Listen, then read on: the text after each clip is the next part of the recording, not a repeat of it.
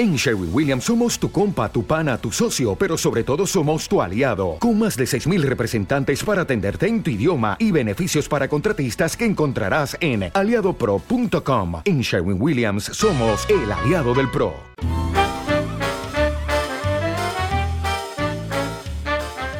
Hola.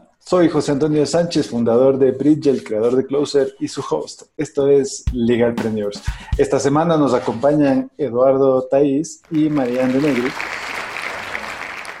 Ellos son fundadores de Quest Legal. Quest Legal es una plataforma digital que combina los beneficios de un marketplace jurídico que conecta con clientes y abogados especializados con la eficiencia de un software de gestión legal de diseño, para dotar a los abogados y abogadas de un entorno donde puedan manejar eficazmente sus casos e interactuar con sus clientes.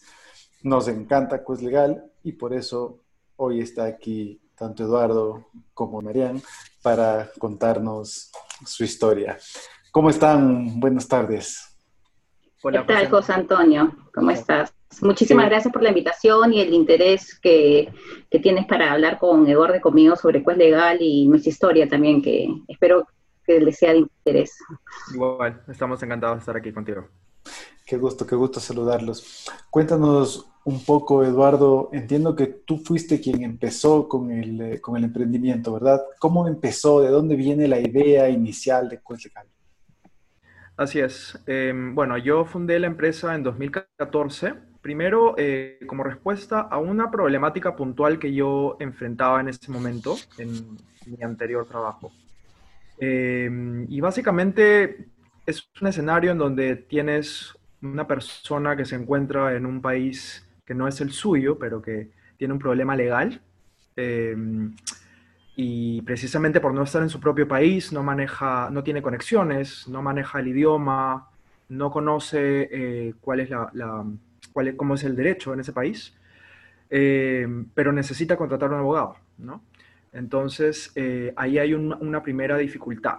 Y aun cuando finalmente logra contratarlo, eh, el abogado, un, abogado talentosísimo, muy capo, así como decimos acá en Perú, en su trabajo, eh, no maneja correctamente los códigos comunicacionales al cliente, ¿no? Y sobre todo porque el cliente que necesita contratar a un abogado, o sea, el cliente legal, es un cliente que tiene una necesidad especial.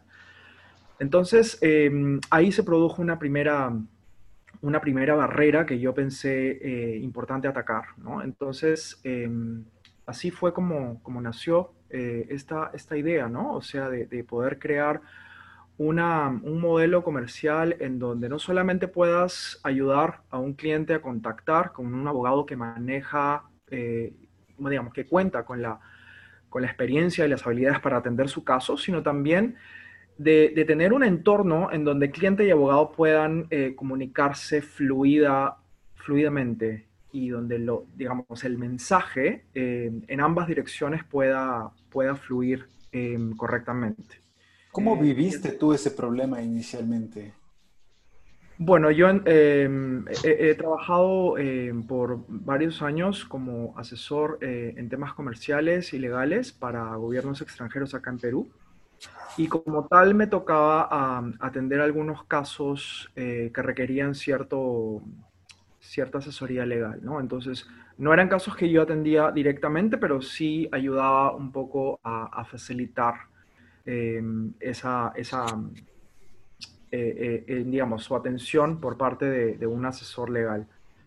Entonces, y aun cuando precisamente eh, se, se, se, encontraba o se podía encontrar un asesor legal que pueda, que pueda tomar el caso, siempre existía esta brecha ¿no? de la comunicación entre cliente y abogado. Entonces, em, yo me constituí pues en un articulador de, la comunicación eh, y, bueno, o sea, y ahí me, y, en ese contexto me tocó, me tocó eh, desarrollar toda una estrategia comunicacional para poder, eh, digamos, hacer el mensaje mucho más fluido, más digerible para ambos lados, ¿no? Porque hay abogados que no entienden, digamos, eh, cuáles son las expectativas de comunicación de un cliente en el extranjero. Eh, entonces hay que, hay que ayudar un poco a, acercar un poco más a estos dos actores. Marian, tú tienes mucha experiencia en el ejercicio, inclusive antes de empezar a ser socia de Eduardo, ¿no es cierto? ¿Sigue siendo así este problema? ¿Seguimos los abogados con un, déficit de comunicación hacia nuestros clientes? ¿Existe eso aún? Sí, definitivamente sí. Eh, y esto quisiera también contar un poco de, mi, de, mi, experiencia para llegar a esa respuesta. Yo formé parte del mundo tradicional del derecho, digámoslo así, ¿no? O sea, yo trabajaba en muchos estudios de abogados, en donde el abogado es muy bueno técnicamente, pero no tienen un enfoque comercial, ¿ok? Y eh, en toda esta situación, eh, yo me da cuenta mucho de el abogado como que nos gusta hablar en difícil, ¿no?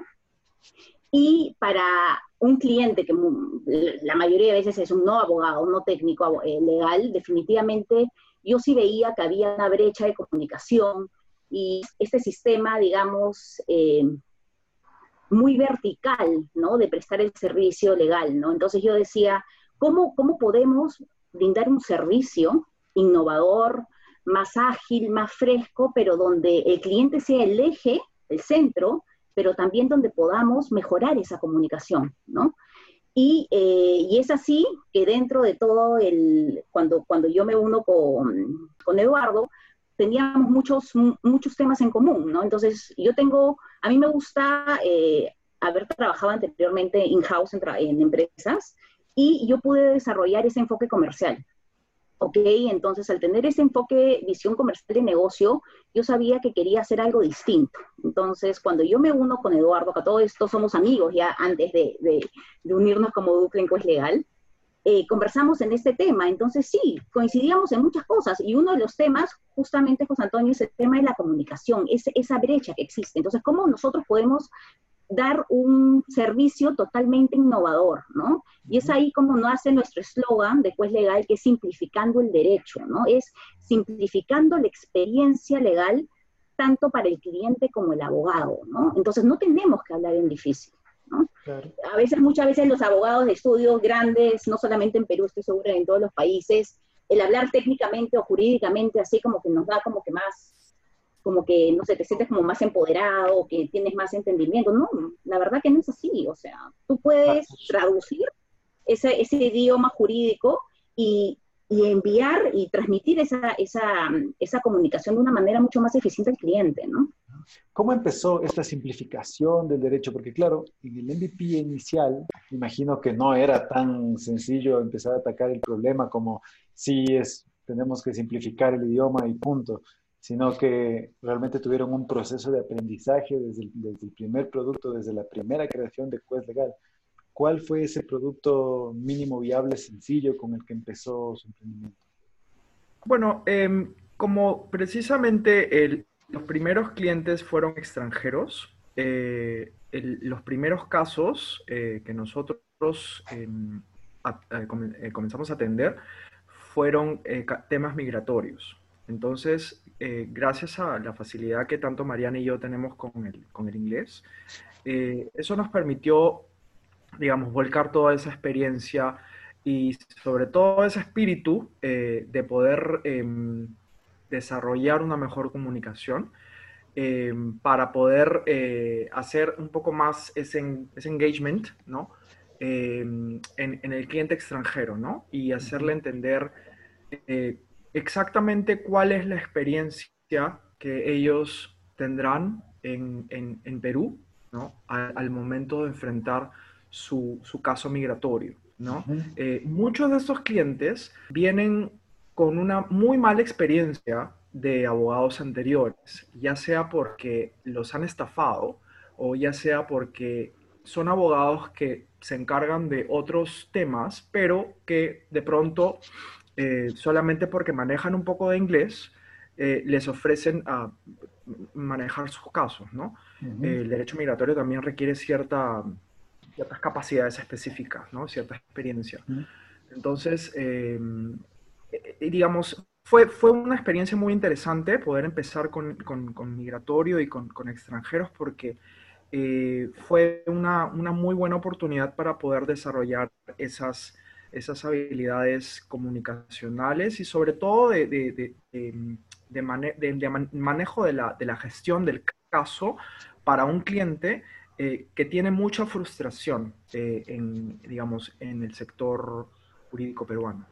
¿Cómo, ¿Cómo ustedes sistematizan esa frustración? Es decir, me imagino que recogen datos de alguna manera de cómo se está sintiendo el cliente, de cómo el cliente siente el servicio en ese momento, para también saber por dónde mejorar y qué, otro, qué otra característica, qué otro feature sumarle a su plataforma, ¿verdad? ¿Cómo es ese proceso de sistematización? ¿Ustedes los escuchan, hacen entrevistas? ¿Cómo lo hacen? Mira, eh, en primer lugar, eh, Eduardo y yo hemos compartido una filosofía de, de ser empáticos con el cliente. O sea, brindar el servicio de tú a tú, ¿ok? De hablarla de manera coloquial, como si no fuese necesariamente un abogado hablando eh, en términos tan rimbombantes para, para no entenderlo, ¿no? Entonces, nos, focalizamos mucho, mucho, mucho en empatía, ¿ya? Y eso nos distinguió muchísimo desde un inicio, cuando iniciamos como. Y, y hemos recibido muchísimo input, muchísimo feedback de los clientes que me decían, el interés que tú tienes, en mi caso, el interés que tú tienes conmigo, el seguimiento, esa, esa identificación con mi, con mi problema y hacerlo mío, ¿no? hacerlo tuyo, mejor dicho, definitivamente es un plus. Entonces nosotros también hemos siempre recibido eh, ese, y nos dábamos cuenta muchas veces, eh, al inicio, cuando, cuando nosotros brindábamos el servicio legal también, nos damos cuenta que muchas veces, por ejemplo, cuando había, no sé, disputa entre dos partes, ¿no? Y, tratábamos de ser mediadores, nuestra dupla como tal funcionaba, ¿no? Porque quizás eh, eh, uno puede ser un poco más mediador, el otro puede ser más conciliador y escuchar también qué es lo que quiere una otra persona y, funcionaba. Entonces nos, nos, dimos cuenta y tuvimos muchas oportunidades de ser mediadores, por ejemplo, en, en casos netamente legales y nos, y nos funcionó muy bien, ¿no? Entonces, eh, y eso fue el feedback que recibimos también de, mucho de, muchos de nuestros clientes, ¿no? Pero eso, eso, José Antonio, fue justamente en la, en la, en la etapa inicial cuando nosotros eh, iniciamos como dupla, cuando nosotros también brindábamos el servicio legal, ¿no? Ahora estamos en otra fase, hemos podido, eh, hemos estado en un proceso de aprendizaje, digámoslo así, donde estamos ahora con una visión de negocio mucho más, más establecido, más arraigado, y es donde estamos justamente ahorita tratando de dirigirnos, ¿no? El modelo como tal ahora de, funcionamiento, ¿cómo es? ¿Es B2C, B2B? ¿Cómo están funcionando?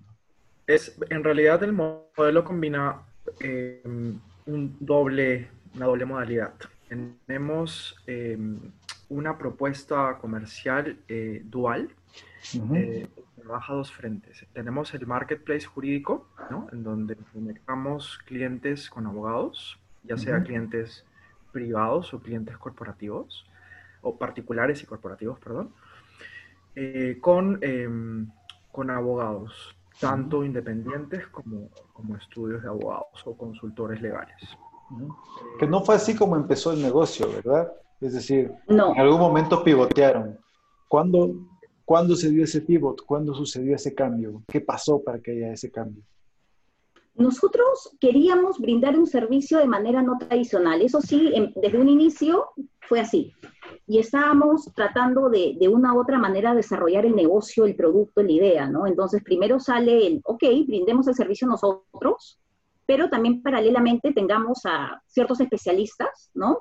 Que nosotros los llamamos los consultores juez legal, que son los, los abogados independientes, para ciertos casos específicos que no son especialidad mía ni de Eduardo, pero eh, al mismo tiempo, poco a poco nos dimos cuenta que había quizás otra manera de innovar, ¿no? Eh, de usarla, de digitalizar el derecho, ¿no? Entonces, es ahí cuando viene la idea, y esto ha sido un aprendizaje, José Antonio, ha sido como un desarrollo poco a poco, ¿no? Nos dimos cuenta, ok, eh, ¿por qué no brindamos un servicio no tradicional utilizando los principios del New Law, pero también utilizando herramientas de Legal Tech? Y es ahí cuando nosotros, como te digo, vamos desarrollando esta idea y nos damos cuenta en esta necesidad de, crear un marketplace jurídico donde hagan el link, el match entre abogado y cliente, nosotros hacer de intermediadores, pero también crear esta plataforma digital, es, una, es un gestor legal de casos, ¿no? donde es una herramienta de comunicación entre el cliente y el abogado, pero también posibilidad para que el consultor, abogado externo, pueda también hacer uso y, y gestionar sus casos, ¿no? No solamente los casos que son colocados a través de juez legal, sino también les damos la opción de que ellos puedan utilizar esta plataforma digital para gestionar sus propios casos, ¿no? Y ese es ahí el input y el, y el tema adicional porque es, es, totalmente innovador, ¿no? O sea, sí existen plataformas digitales actualmente, pero por lo que hemos hecho la, el, research y la búsqueda respectiva, no hay este, esta interfaz entre, como, entre la comunicación entre el abogado y cliente, ¿no? Y, y definitivamente les gusta, o sea, cuando tú ves la plataforma digital es como que llamativo, ¿no? Gente que está en el rubro, que me dice, oye, Eduardo, Marian, súper. Y eso es lo que queremos, pues, ese es el producto que queremos, estamos próximos a lanzar la, la plataforma digital, ¿no?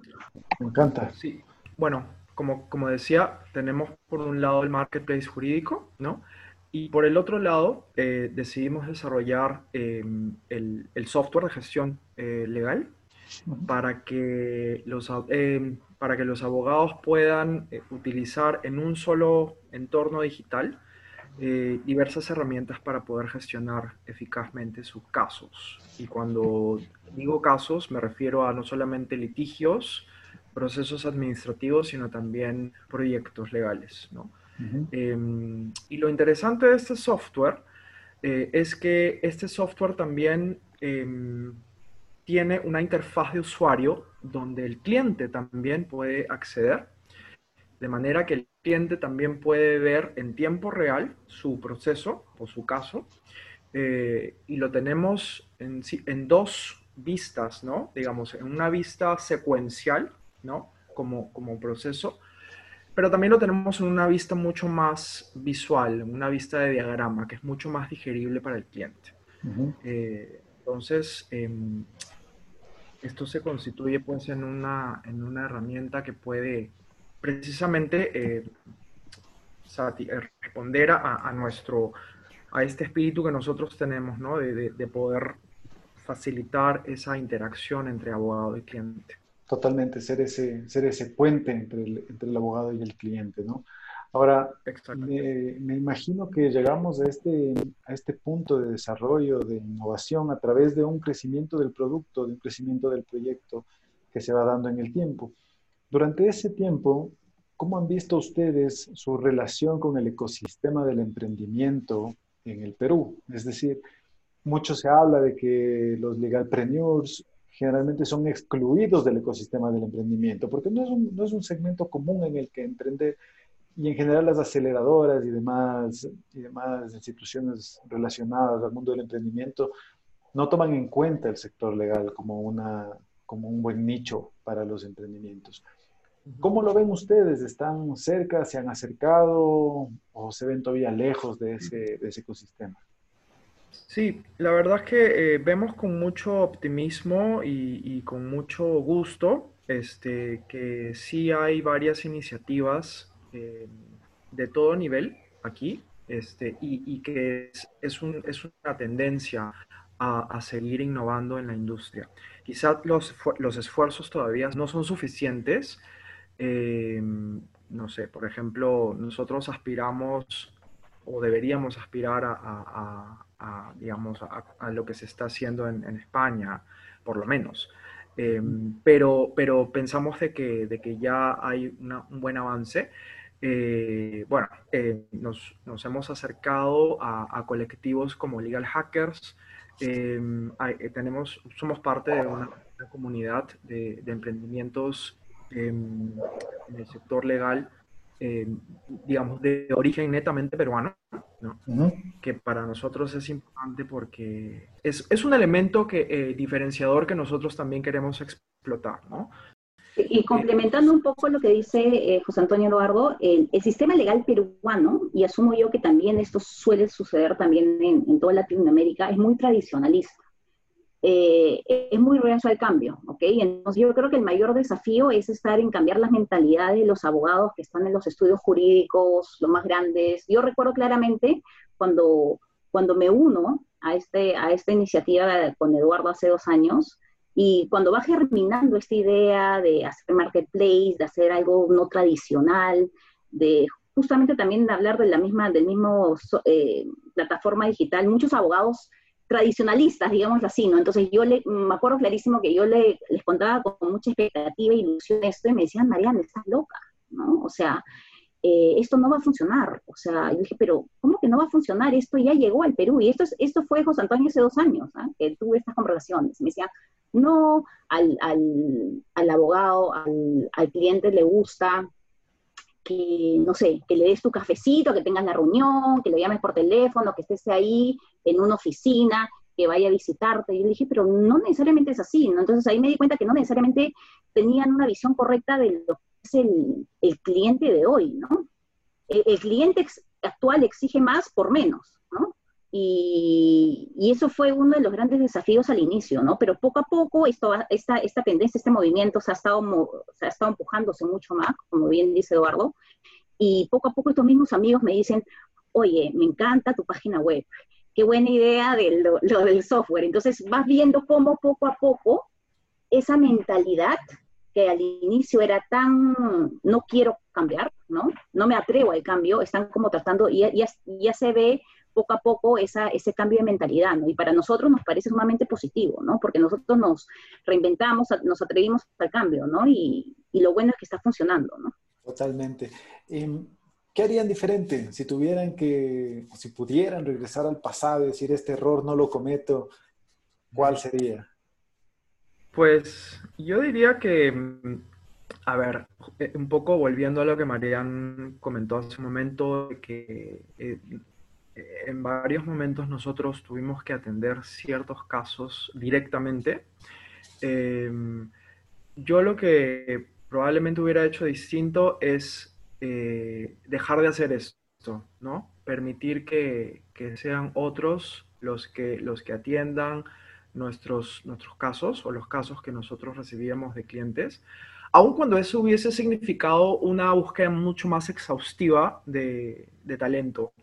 Eh, ¿no? Porque así como Marian también menciona de que nosotros tenemos mucha empatía para tratar con el cliente, también la tenemos para tratar con, con nuestros abogados, con los abogados que forman nuestra comunidad.